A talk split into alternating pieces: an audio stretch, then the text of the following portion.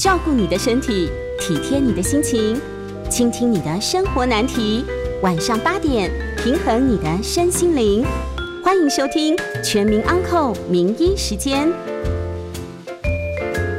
这里是九八新闻台，欢迎收听每周一到周五晚上八点播出的《全民安扣节目。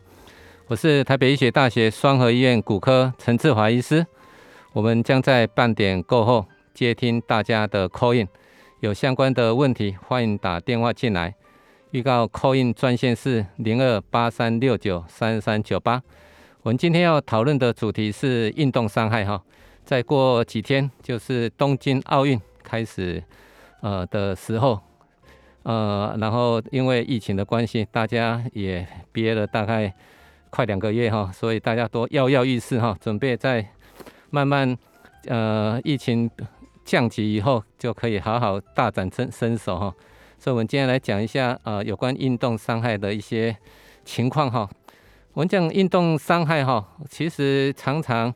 呃不一定是单纯说运动引起的伤害哈，其实常常说你有去动的话所引起的那一些问题，常常其实也是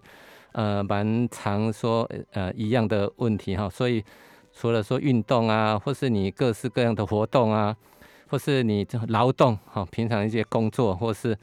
呃的那些劳动，或者是呃有一些特殊你要重复的一些动作的话，呃，其实这样就是因为我们的去活动而造成的那一伤害，其实大概都会跟呃这个运动伤害有关系哈。那首先我们来看看这个为什么 会有运动伤害，因为哈，嗯，我们。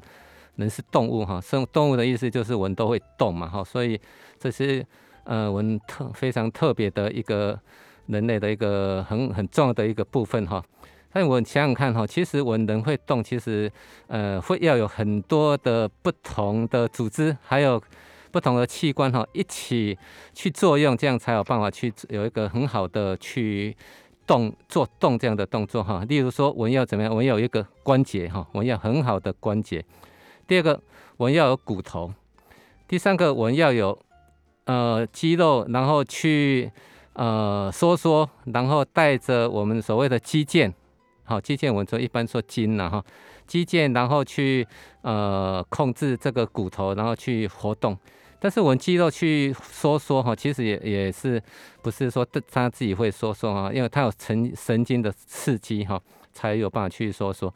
然后，所以我们要有办法很好的去活动哈，就是要你有很好的神经去控制我们的肌肉，去刺激肌肉啊，去收缩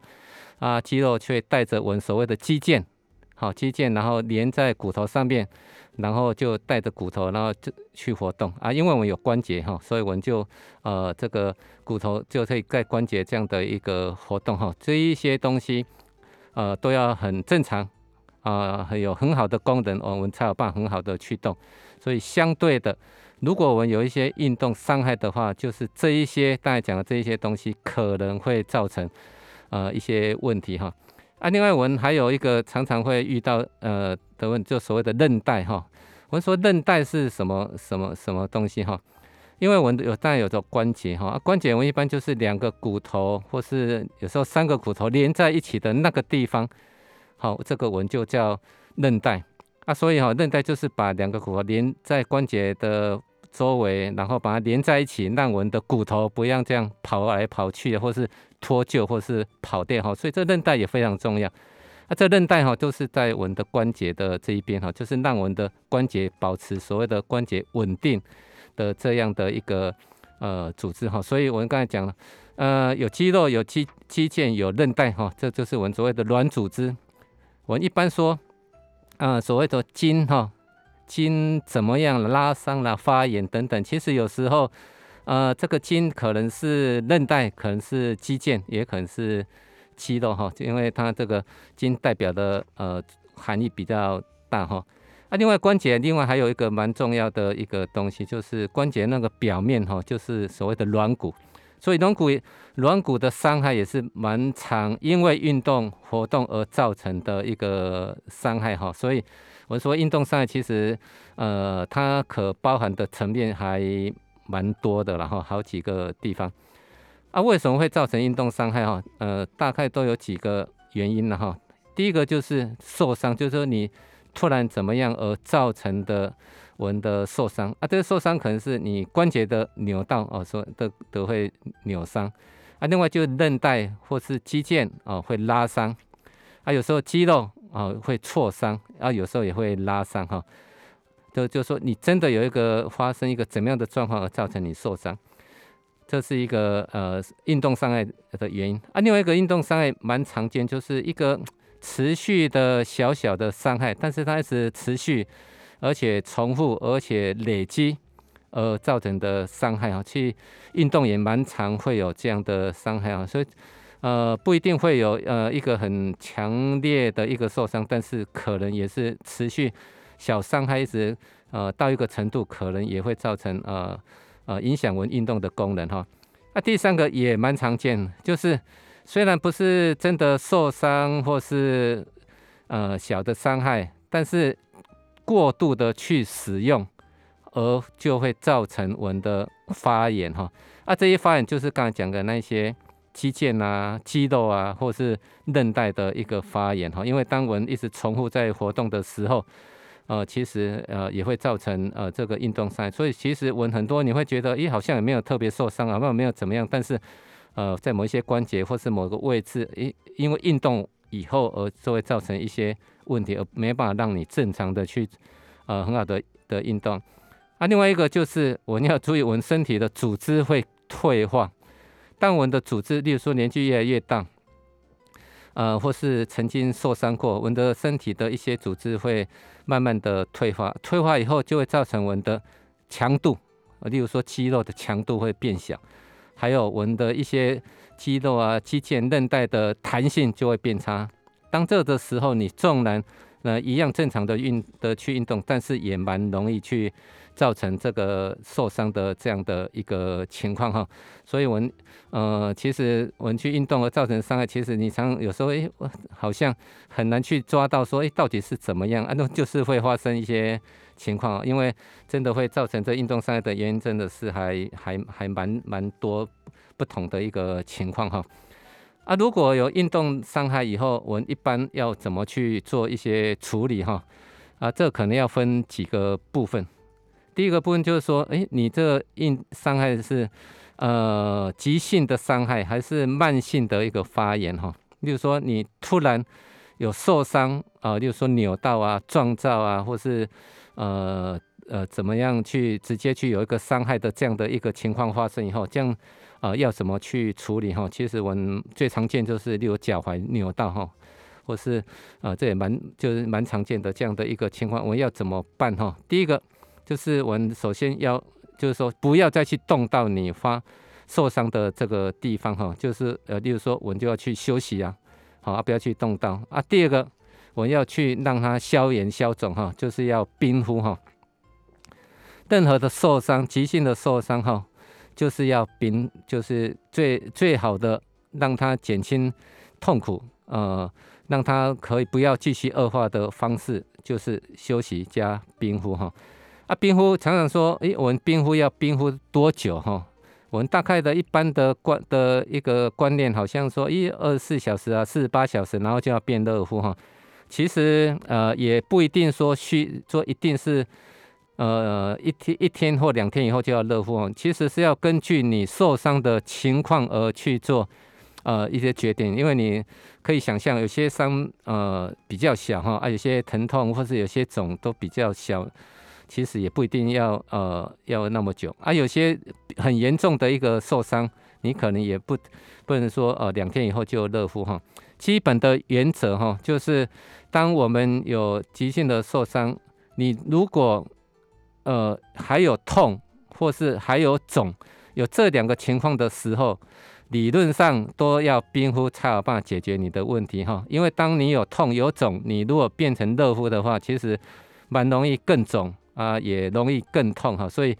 当不管你怎样的一个受伤哈，冰敷就是还有痛有肿啊，就是继续冰敷。如果已经呃比较不痛啊，没有再肿的时候，这时候就可以呃变成呃让变成热敷这样的一个一个情况哈。啊，再来就是说，呃，如果说呃这样的一个恢复以后，如果就要看那个他受伤的状况如何了哈。一般轻微的拉伤哈，或是一个扭伤哈，如果只是那种软组织哈，我现在讲软组织就是所谓的肌腱啦、肌肉啦、韧带这样的组织，大概一般大概两个礼拜到三个礼拜哈，它就会慢慢的去修复。我受伤以后，其实为什么会肿起来哈？为什么会痛？就是我那个那一些。呃，软组织的纤维哈，就是肌腱啊、肌肉啊、韧带的那种纤维有些撕裂，就是它不是整个断掉，但是它里面的纤维就会撕裂。啊，但是撕裂就是它有一些时间要让它去重新再愈合啊，愈合的时间大概要两个礼拜到到三个礼拜。当它愈合的以后啊，在这愈合的以后就可以我们去做复健。那啊，复健的目的就是让它恢复它的力。呃，受伤的那一些的力量，还有它的弹性哈，这是比较呃要注重重重要的哈。啊，再就是说，我们受伤好时候，我们怎么去诊断了哈？就是说，呃，一般的话，像我以前哈，就常说，哎，我们是是去接骨的哈，接骨的或者什么去让他瞧一瞧哈，就就呃，是是会比较好。但是因为现在其实因为现在有很多很好的方法。来做这样的诊断哈，所以其实还是如果有运动的伤害，还是要呃找比较专业的哈去做一些正确的诊断。因为你就刚才我讲的，因为我们一受伤，常常你可能是关节，可能是软骨，可能是韧带，可能是肌腱，可能是肌肉的一个受伤，我们去要确定是什么的问题哈，然后才能针对这样的治疗。那我们一般都会怎么样去做这样的诊断哈？当然我们可以做一些基本的检查，再我们会用超音波哈。因为超音波去看我们的软组织，或是甚至我们的骨头，其实都还蛮容容易去呃做一个诊断。啊，再我们可以去用，现在就是有一个非常好的一个方法，就是用核磁共振哈，我们叫 MRI。MRI 是专门在看我们一些呃软组织的结构，例如说肌腱、肌肉、肌腱、韧带有没有断掉。好，用超音波约略可以去看得清楚，但一超音波因为它可以。看的深度哈就是有限，你如果要看到比较深的地方哈，就是要用核磁共振去做呃这样的一个正确诊断。而且因为现在核磁共振的它非常的清楚哈，所以一用核磁共振，你几乎呃运动伤害的的不管呃哪里有撕裂，然后肿起来，然后有出血，然后哪里有怎么样，大概都可以呃很容易的去诊断出来哈。因为诊断好好去诊断，你才有办法做正确的一个一个治疗哈。啊，如果说，呃，刚才讲是急性受伤的时候，呃，可能要用这样的方式。但如果说慢性的伤害哦，就是，哎，好像没有说一个突然一个怎么样去做一个，呃，有伤害所受伤的这样哈，我们就可能就大概都要去考虑说，它可能是一个慢性的一个发炎哈。比如说我们有时候跑步了，或是运动完以后啊，膝盖怎么突然去会去痛啊啊，然后你就没办法，呃，去。正常的去活动或去走或者怎么样，哎，觉得好像也没有扭到，没有怎么样哈。但是其实它可能就是一个慢性的发炎。那我们的慢性化要怎么去做一个诊断哈？一般而言，就是你发炎的地方就是最痛的一个地方，所以我们会去呃去寻找，会去看你的痛的点大概在哪里哈。当找到这样的痛的点的时候，一般而言那个地方大概都是。一个比较可能是你在发炎的地方，啊，我们的发炎的地方也是一样，一般的发炎大部分都是呃软组织的发炎哈，最常见最常见就是我们的肌腱的一个发炎，啊，这个肌腱发炎哈，呃造成的，因为我肌腱就是要去呃动，让我们骨头可以去正常的去动嘛哈，啊，因为所以因为肌腱都要拉着骨头去活动，所以蛮常去造成这样的。一个慢性的发炎哈，啊，怎么去要发炎要怎么办哈？我们先休息一下，广告过后，我们继续回到全民 Uncle 的节目。欢迎回到九八新闻台全民 Uncle 节目，我是台北医学大学双河医院陈志华医师，我们继续来讲运动伤害哈。刚才讲了说，呃，我们运动伤害的主要是有分两个部分，一个是急性的受伤，一个慢性的发炎哈。因为这两个处理完全会不一样哈。啊，对于那个慢性的发炎哈，除了我们要去呃找出发炎的地方，确定发炎的地方，其实后续的治疗就比较简单哈，因为我们可以用物理治疗，啊，我们可以用呃消炎药物哦去吃一些消炎药好来让它消炎哈。啊，另外我们呃如果严已经比较严重或是比较慢性而的拖的比较久啊，而且都没好的话，或是物理治疗或是药物治疗还是没有改善的话，我们可以做注射治疗哈。一般我们注射就是打类固醇。好，按我也打一些局部的麻醉剂哈，因为这个类固醇是一个消炎的一个药物哈，它可以直接打打消炎的类固醇哈，到你发炎的点哈，其实它呃消炎的效果非常好哈，一般在两三天以后就可以马上去解决问题。好，这是带治疗的一个方式，但是什么时候你就要特别注意，你这个运动的伤害就是特别的严重哈。哎，常大部分啊，大部分运动赛其实都不会有什么，嗯，就是刚才讲那一些一般的受伤哈，就是软组织的受伤。但是如果有一些情况的话，表示就就比较严重哈。第一个哈，就是关节的地方受伤哈。啊，关节受伤，尤其关节里面的一些组织受伤哈。我们的关节，例如说膝关节里面有什么哦？有韧带，哦，十字韧带。还有半月软骨哦，半月我就所谓的半月板哈，这也是一个软骨。再有关节里面有有我们的关节的软骨哈，像这个受伤大，第一个哈都很难治疗哈，第二个大概都不会自己好，好，所以如果有关节受伤要特别注意。但是关节受伤最常会呈现出来的状况就是什么？就是关节会肿起来，而且肿的地方就是多在关节的这个。那那个部位啊，你就觉得哇，好像没办法完全伸直，而而而且没办法完全弯，或是弯的话就会很不舒服，有时候就会非很相当的疼痛哈。好，所以如果受伤受伤到关节啊，关节又肿大，好，这个真的要非常的注意哈。因为，常常呃这样的受伤是比较难治疗，可以让它会可以好的哈。啊，第二就是说。也是关节如果肿大以后，而且没办法正常的动作或是活动的话，好，例如说哦，你走路都没办法没办法走，或是痛到哦没办法没办法，就是说正常的去正常的去，例如说走路哈，如果有这样的情况，大概也都是要非常的小心，有时甚甚至会有骨折的这样的一个情况哈，而后是我刚才讲的那关节里面的一些软骨有破掉裂开啊，它会卡在我们的关关节里面哈。啊，再就是说，如果我们受伤以后，诶，过了几一般的受伤哈，呃，在过几天，理论上都会慢慢的，不管疼痛或是呃那些不舒服，会慢慢的减轻了。啊，如果一直都没有减轻，而且越来越严重的话，这大概都是要非常的注意，然后呃，才才有办法去要好好去检查去解决哈。因为刚才讲的这几部分。大概都是要做我们刚才讲的核磁共振哦，才有办法去确认，呃，这个受伤的严重度，受伤在哪里，断如果断断在哪里，破破在哪里啊，破的多大，破的多小啊，断断的有没有完全断，或是部分断裂，或者是断的怎么样哈，都是要呃做核磁共振才有办法去解决哈。这个从照 X 光大概都啊没有办法去完全去看到底是怎么，因为 X 光只能看到骨头了，运动伤害。绝大部分都不是骨头的问题哈，绝大部分都是呃一些刚才讲的一些软组织或是软骨的一个问题哈，这个都是要做核磁共振才有办法去做解决哈。但是如果说呃运动上刚才讲说一般的如果治疗的话，用我们的保守我们所谓的保守治疗哈，第一个就是不要再去动它，第二个就是可以做冰敷。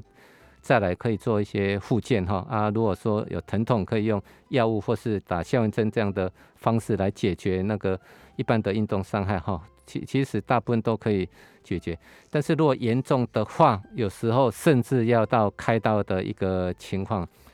什么时候要去开刀哈？就是说严重到需要开刀，大部分都是一个怎么样的情况？第一个大概就是刚才讲的这些，就是说关节里面的。伤害关节里面的那一些组织的伤害，哈，几乎都不会自己好，而且它常常会呃影响整的的正常的运动的功能，哈。所以关节的受伤啊，用如果说用核磁共振去做确认是什么东西破掉、裂开或是断掉的话，常常都是要用开刀才有办法去去解决，哈。啊，第二个有有些就是说，有些他他那些肌腱或是韧带，呃，或是肌肉，他如果受伤是因为断的太大的呃情况，例如说整条肌腱断了一大部分，好，例如说我们最常见哈，就是阿基里斯肌腱断掉，好，我们如果常常有在看 NBA 的的人哈，其实很多都是阿基里斯断掉，哇，就就可能就呃蛮大的一个问题哦，像这个。肌腱整条肌腱都断裂的话，这个大概也都是呃要去开刀哈。啊，第三个就是慢性的发炎，有些慢性发炎到哦，其实都不会好，不管用什么治疗都会好哦。常常呃，例如说网球肘，有些会一直不管打针啊、复健啊、训练等等哈都不会好，有时候表示他那个呃肌腱附着在骨头地方，其实有些已经坏死了啊。这些坏死的组织如果没有把它清掉，可能大概。也那些症状也没办法去做这个解决哈。啊，如果说我们现在呃关节里面的一些呃组织呃受伤严重，例如说半月板破掉哦，前十韧带断掉，或是软骨有破裂的这样的一个情况的话，我们现在都怎么解治疗哈？现在的治疗都是用所谓的关节镜。好，关节镜是一个呃关节的内视镜哈，只要说两个小小的伤口就可以去做。呃，那些破裂组织的修补哦，或是重建，例如说半眼破掉，我们就把它补起来；或是软骨呃，如果碎片，我就进去把软骨把它呃把碎片清掉，然后把软骨把它修平。啊，韧带断掉，我们就可以用呃做做一些我们叫十字韧带的重建哈。现在都是呃用关节镜去不管去修补或是去重建，现在都呃一般而言哈，其实都不是一个很大的问题。现在已经发展的都还。还蛮呃，结果都相当的好哈，所以这个大概啊，另外说除了肩膀呃膝盖以后，其实肩膀不管哪个关节哈，其实现在的开刀的方式都是呃会去用呃用呃内视镜做去做解决哈，所以现在开刀其实是呃蛮方蛮方便哈。啊，常常的运动伤害以后哈，常常复健也是一个蛮重要的一个呃。重点了哈，因为呃，我们受伤以后最常见的两个状况就是我们的那些力量哈，不管肌肉的力量、韧带的力量哈，都会变低。第二个，我们的弹性就要变差，所以你就要呃借着复健重新再训练我们的肌肌肉的那一些强度，还有训再重新把我们那些软组织哈的弹性再重新把它建立起来，你才有办法恢复到正常的一个活动。啊，再就是说，呃，也要针对说，呃，你到底为什么会去受伤哈？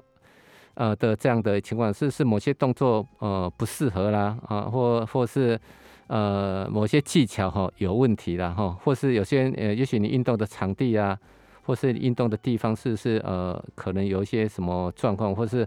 可能呃啊，另外常常就是也会就是说，因为。呃，运动的那个激烈的程度哈，可能超乎你的身体的负荷，这也蛮常会造成伤害。我们最常见的就是中年人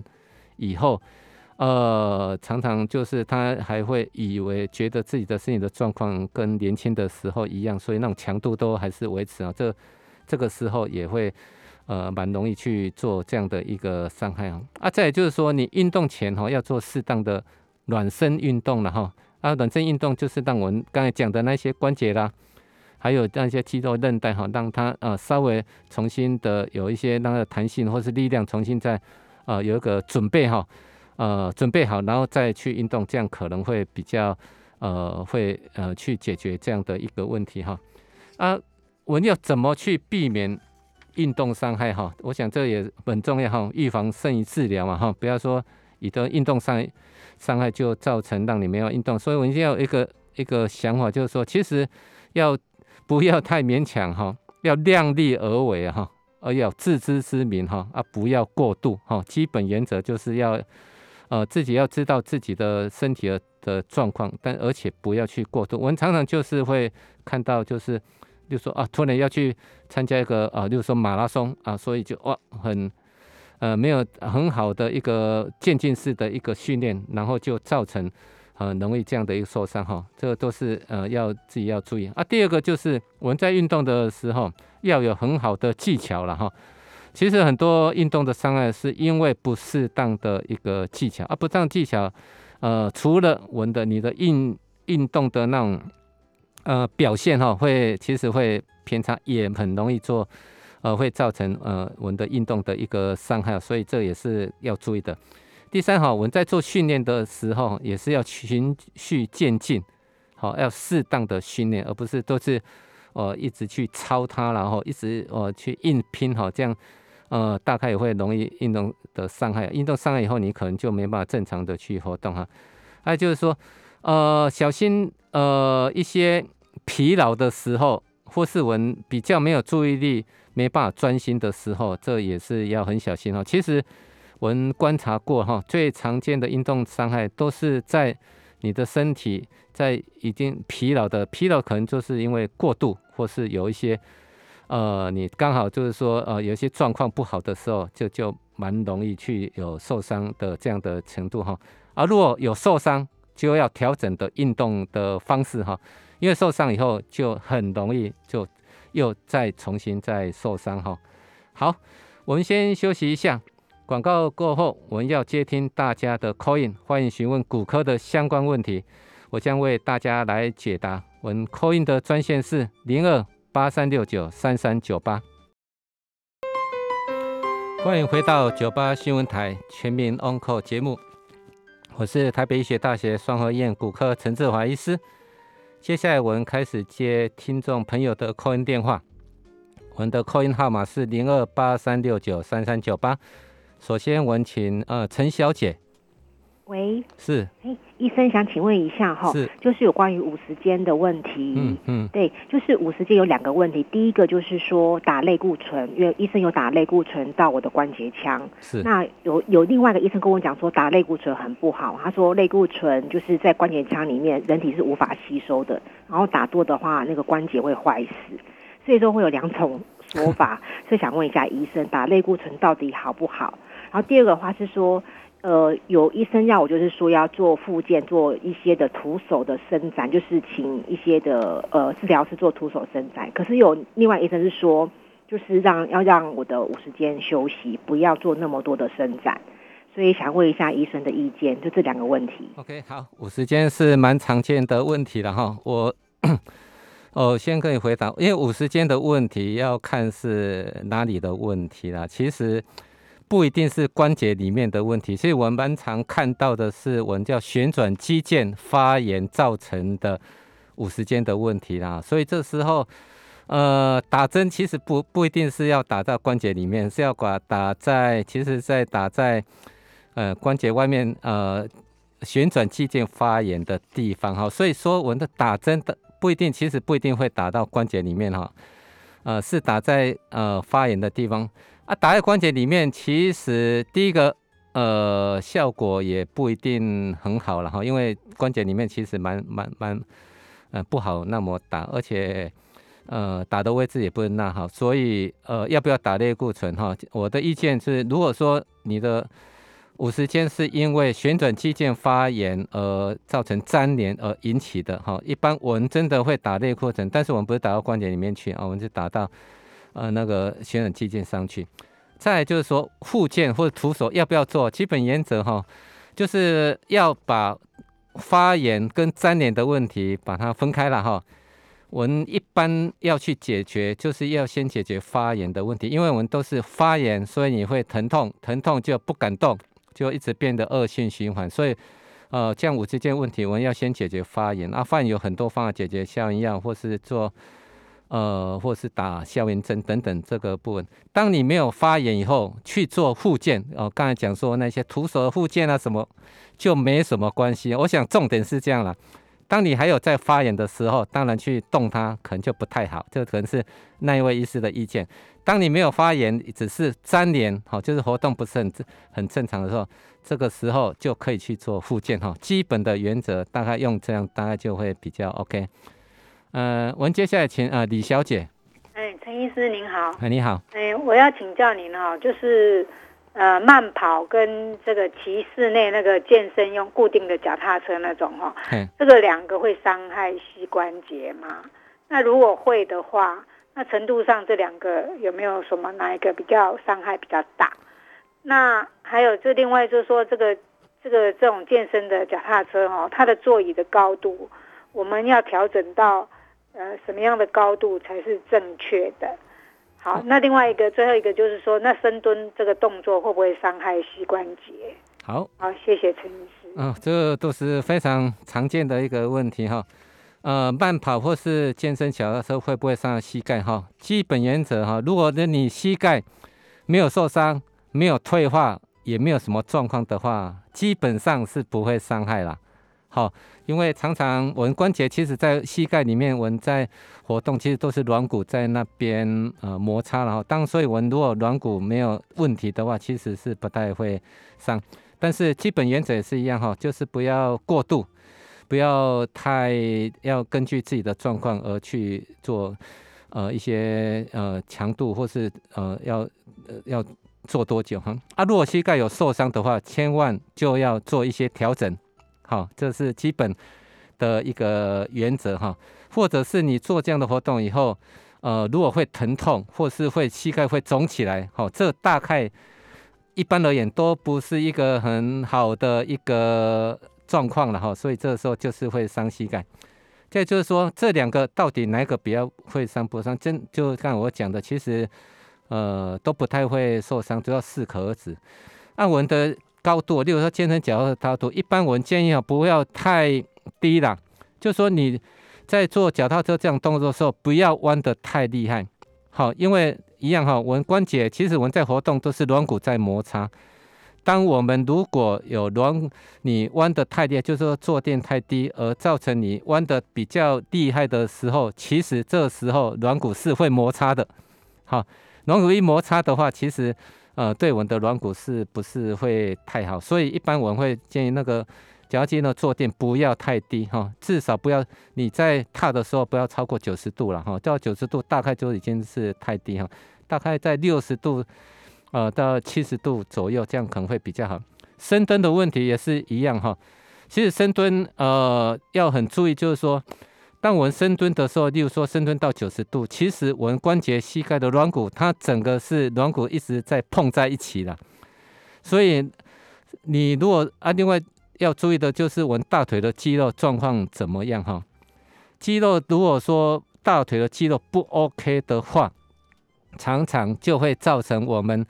呃，那个深蹲的时候软骨就会受伤，因为你你深蹲之后，你力量会全部集中在呃我们的关节的软骨上面哈，所以深蹲那个时候是不好，或是你膝盖有退化，或是你膝盖曾经受伤，好软骨软骨或半月板或韧带受伤，其实都不是很适合深蹲。一般我会建议哈，蹲是一个蛮好的动作。但是蹲不要蹲到说九十度了，我一般会建议大概三十度到四十五度就 OK，因为三十度到四十度的你还是可以训练你的大腿的一个肌肉哈，所以深蹲目的是要训练四头肌哈，不是要训练膝盖哈，所以蹲是可以，但是不，我们建议哈还是不要呃蹲到说呃九十九十度这样的一个情况哈。我们的 coin 专线是零二八三六九三三九八哈，欢迎大家有呃可以 coin 进来啊。有一个呃听众哈，他有提到说他的问题是在左手腕的三角软骨外侧破裂哈啊，因为受伤，大部分是呃刚好摔倒啊，手撑到呃造成没办法施力，而且持续的疼痛。呃，他还问说是不是只有开刀这这个办法哈？啊，那 P R P 哈。这个疗法是不是呃适合三角软骨破裂的修补？啊，如果真的要开刀，要理想的方式怎么样哈？我左手左手腕的三角软骨哈是在我们的手腕的外侧，哈，就是我们在耻骨的呃跟我们手腕的这个骨头中间那有个呃叫三角软骨哈，就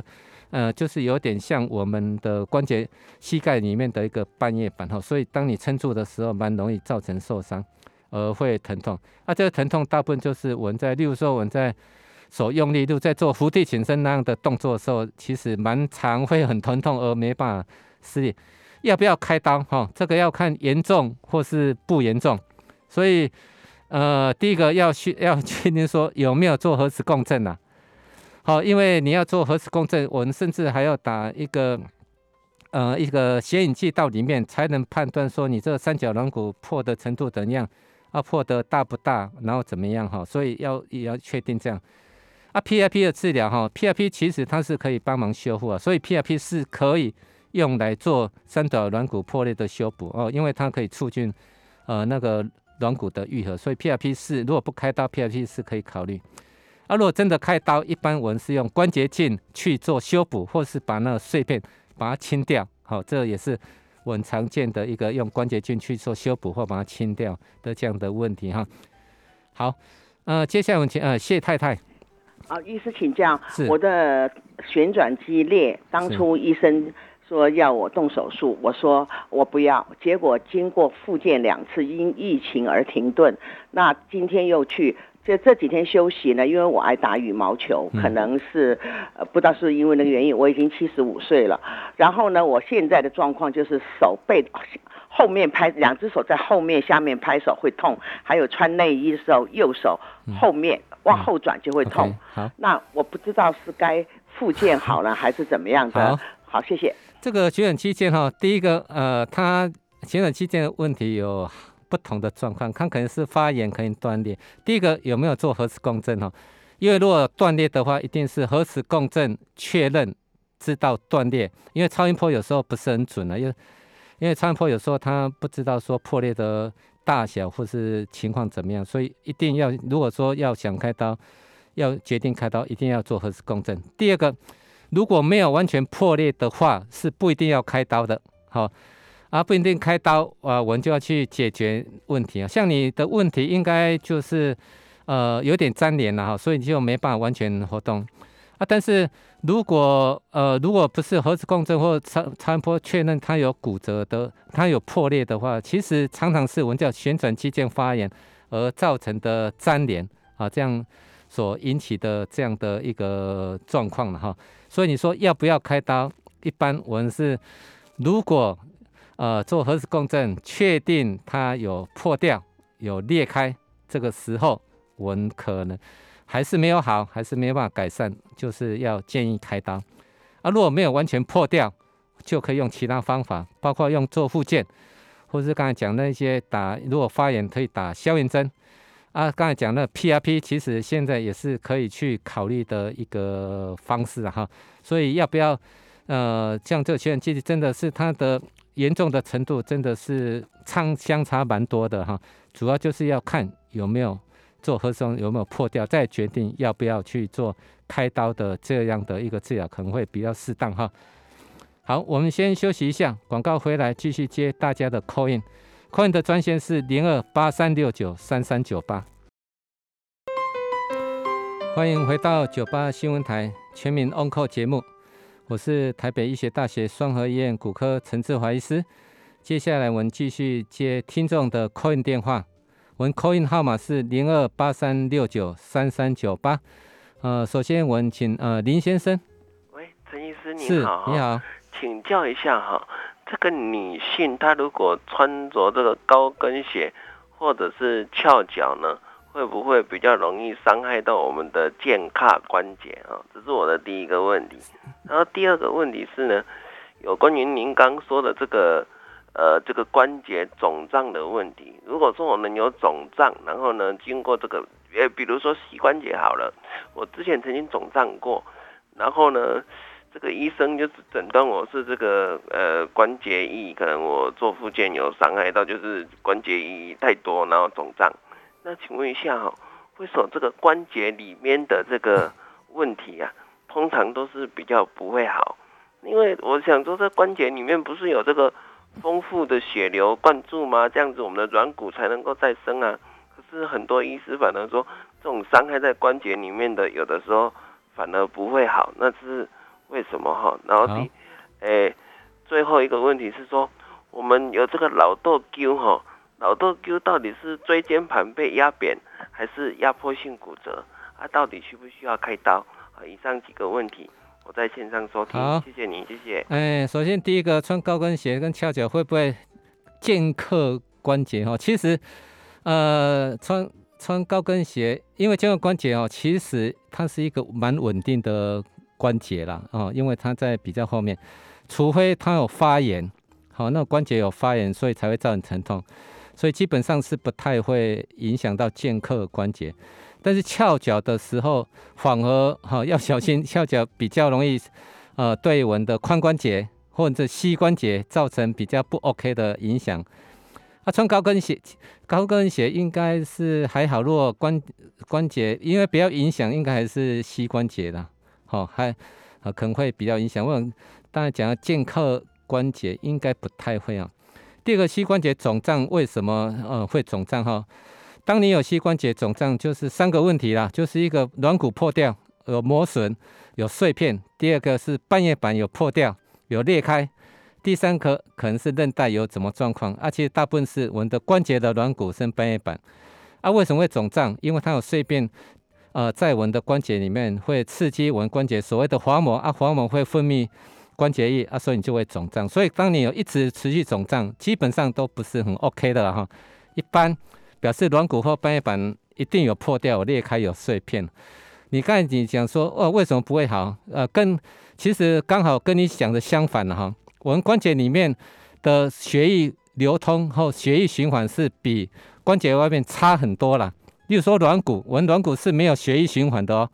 哦，我们软骨是没有血管的。我们的半月板那个血血液的供应也是比较低，就是因为这样，所以它就不会长好，就不会愈合，所以就会一直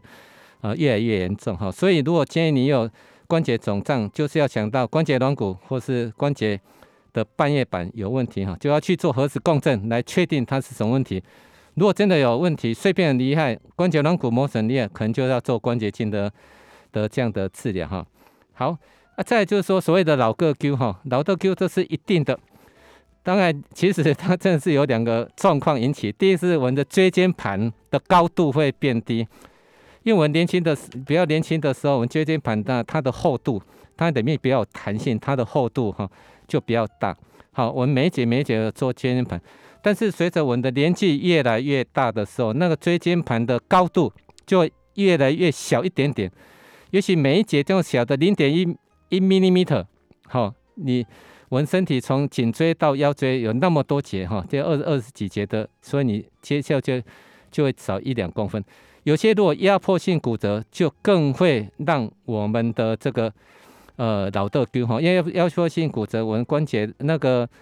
呃椎椎板的椎的那厚度就一定会减低嘛。所以刚才你讲对了哈，我们椎间盘会缩小，因为老化的关系。啊，如果再加上椎间有有压迫性骨折，一定会老的丢哈。啊，这两个加起来就是一定会，我们人就是会老的丢了哈。好，接下来我们请蔡小姐。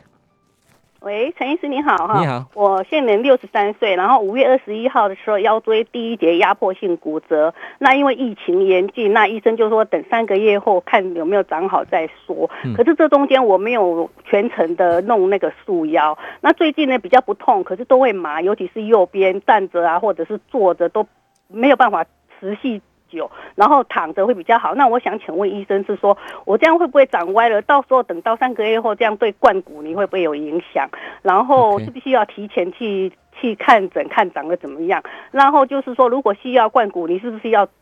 核子共振要做才要灌？啊，要全身麻或者半身麻？好，谢谢医生，我在线上收听。OK，好，呃，这压迫性骨折要看压迫那个骨折情况怎么样了哈，因为。呃，要如果说单纯 A 文呃那个椎哈脊椎 呃脊椎体，它其实是正方形哈，不是正方形了，就是 它的侧面看正方形，看它压扁的地方在哪里哈，要看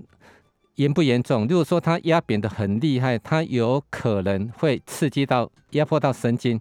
压迫神经就会造成酸或麻这样的情况。啊，如果单纯不是很严重，压的不是，就是说你。压扁的那种程度不是很大的话，其实它自己长好都不会有问题啦。就是说，呃，它压扁也许二十 percent 到三十 percent 哈，不要大于五十 percent，其实大概都不会有有有什么有没有什么问题，而且都会长好。所以真的是要去再去做 X 光的检查，看如果说不是很严重，X 光检查看它那骨头已经长好了，没什么问题的，哦，大概就没问题。啊，如果说你这是压迫的比较严重，猫的比较厉害的话，有时候就可能会压迫到神经。这个时候，而且或是有持续的疼痛的话，这都是呃比较不好的一个迹象。这个我们就会做核磁共振。哦，这核磁共振的目的，第一个就是看那个骨头压迫性骨头的碎片有没有造压迫到我们的神经。第二个就是说要看有没有长好，就是说我压那个椎体压迫性骨折以后，它有时候如果没有长好，它里面就有一个空隙，有一个空洞。当你有空洞的时候，就就不会再长好。这时候就是要去做灌骨骨水泥的这样的情况，让它呃把它撑撑掉呃的这样的情况。啊，灌骨，所以急性期我们大部分会在急性去灌骨水泥。如果说像你这比较慢性的，就是说比较已经两三个月的的，要不要灌输骨水泥？一定要去做核磁共振。如果那个椎体骨折的地方里面还有空隙的话，可能就要考虑做。甚至有时候，如果说它有压迫神经，可能还要去把压迫的骨折的那个地方把它清掉。有时候还要再打钉子，把它撑开，这样才有办法稳定呃你整个的那个压迫性的骨折。所以呃你这个压迫性骨折它的状况相当的多哈。所以第一个好还是先回去照 X 光看有没有。呃，长好，如果没有长好，就做核磁共振啊，然后再去判断这个核磁共振有没有呃需要去做后续的一个这样的一个治疗哈，这给你做参考。我们今天节目就到进行到这里，我是台北医学大学双河医院骨科陈志华医师，也非常谢谢大家今天的收听，再见。